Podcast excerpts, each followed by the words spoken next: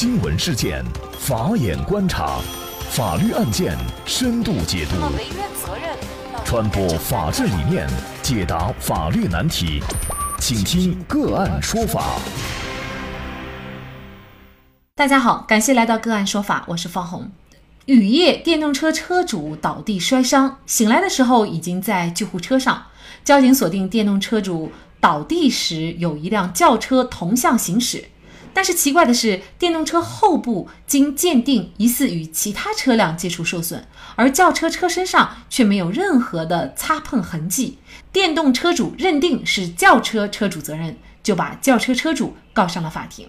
具体案件啊，一起来关注一下。二零一四年五月三号，家住武汉市青山区的王女士做完生意，骑电动车冒雨回家，突然一辆小轿车从左边超车过来，轿车碰到自己的左手。两个车并行着几秒钟，电动车就倒了。当王女士醒来的时候，发现自己在救护车上。她被送往医院，诊断为颅脑损伤，左侧身体和眼球受伤。轿车上的车主姓于，那天呢，他是去医院看望父亲。他记得当时路过铁机花园西门的时候，看到一辆电动车从左侧向右侧超越，并没有看到电动车倒地。警察勘查该事故现场时，却发现。轿车车身并没有任何的碰擦痕迹，因此事故认定书载明，因无直接的证据证明涉案轿车和电动车发生碰擦，涉案事故成因无法查清。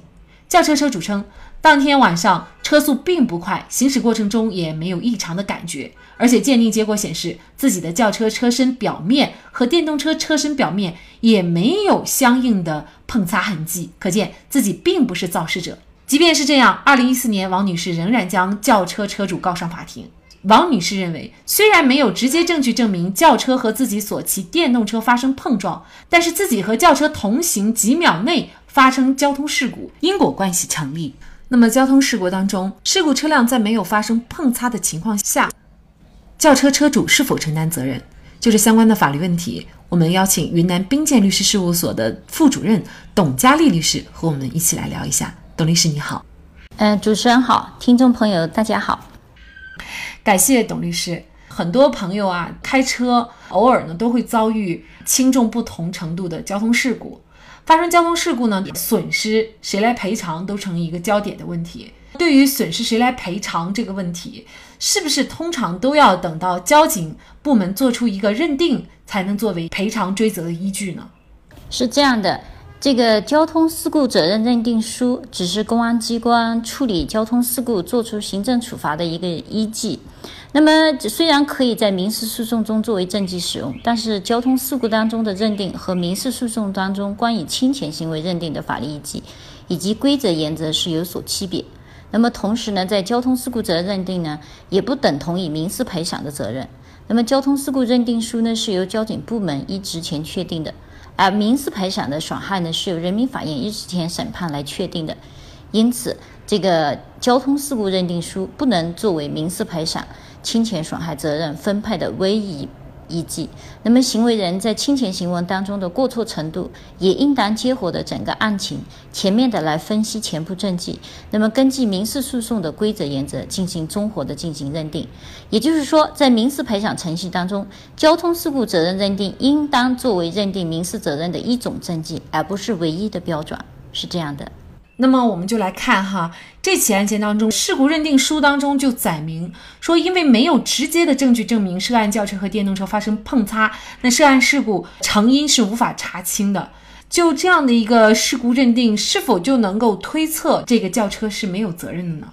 嗯，在本案当中，那么虽然没有查清他们之间有碰擦原因，但是这个王女士的受伤，其实她可以根据其他的因果关系来进行认定，所以本案当中不是这样认定的。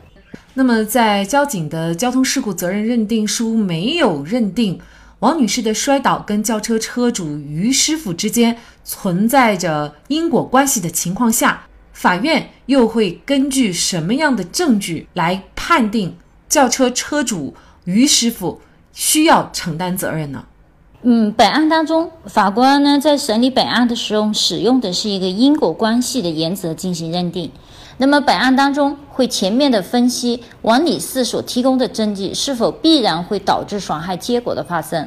如果认定了本案当中乙先生的行为与王女士所受的损害存在的事实因果关系，那么则认定两者之间因果关系会成立。交通事故的这个案件当中，民事侵权因果关系认定呢，不管采用什么方法，其实都要求法官还是充分的保护受害人的合法权益的这个角度出发。那么再根据一些社会经验、知识和案件的一些发展逻辑或者法律规则，以及社会的一个共同点进行一个全面的综合分析判断，那么做出这样的一份判决才能够以理服人。因为这个交通事故责任认定当中了嘛，它根据交通。安全法当中也明确规定，如果是机动车，那么发生交通事故造成了人身的伤亡和财产损失的，那么一般情况下呢，是由先由保险公司在机动车的第三责任保险范围内予以赔偿，不足的部分呢，他才按照下列的一个原则来进行。比如说，机动车之间发生交通事故了，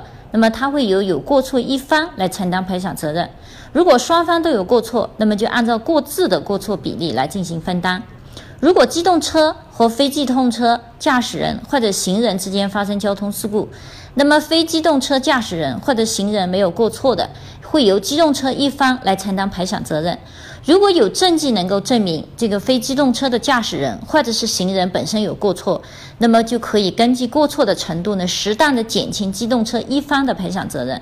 除非机动车一方没有过错，那么同时他也要承担不超过百分之十的赔偿责任。嗯，结合本案而言，您觉得在这个案件当中，轿车作为机动车的轿车，它是否对于于女士发生的这个事故有过错，或者是应该承担责任呢？因为本案当中，乙先生的车辆与王女士在这个交锋的过程当中，虽然没有直接的碰擦。乙先生开车导致于王女士，那么就是说紧张过度，或者是没有合理的采取避险行为，那么导致了他最后发生这个结果。那么法官呢是以这样的一个因果关系来认定这个机动车的驾驶员就应当承担这个赔偿责任。本案当中是以因果关系的这个来。进行一个合理的进行认定的。那么我们综合前案来看，其实如果本案当中轿车跟这个电动车没有实际发生碰撞，那么并不是机动车就一点责任没有，不应该赔偿。这个案件当中也充分的体现了这个这个方面。那么这个案件呢，最终法院呢一审判决。是认为啊，作为被告，也就是轿车的车主于某，他驾车呢是贴近电动车，然后超车，没有和涉案的电动车拉开必要的安全距离，所以呢，作为于某的这种违法驾驶行为，他就引起了骑电动车的王女士产生一种恐惧的心理，加上呢，作为原告王女士她处置失误而摔伤的，因此呢。法院认为，这个轿车车主于某他违法驾车的行为和王女士骑电动车之间呢是存在一定的因果关系的，因此呢，最终啊是保险公司赔偿了原告的损失六万多块钱，那么轿车车主呢是赔偿了王女士五千多块钱。那么这个判决出来以后呢，可能大家就会有一些网友的质疑哈，就是说，比如说，你看我轿车都没有碰到你，你怎么就能让我车来承担责任？那以后开车的时候是不是风险就会很大呀？那么对于这样的一些质疑，根据这个判决，董律师你怎么看？其实法官呢，他是想通过这样的一份判决，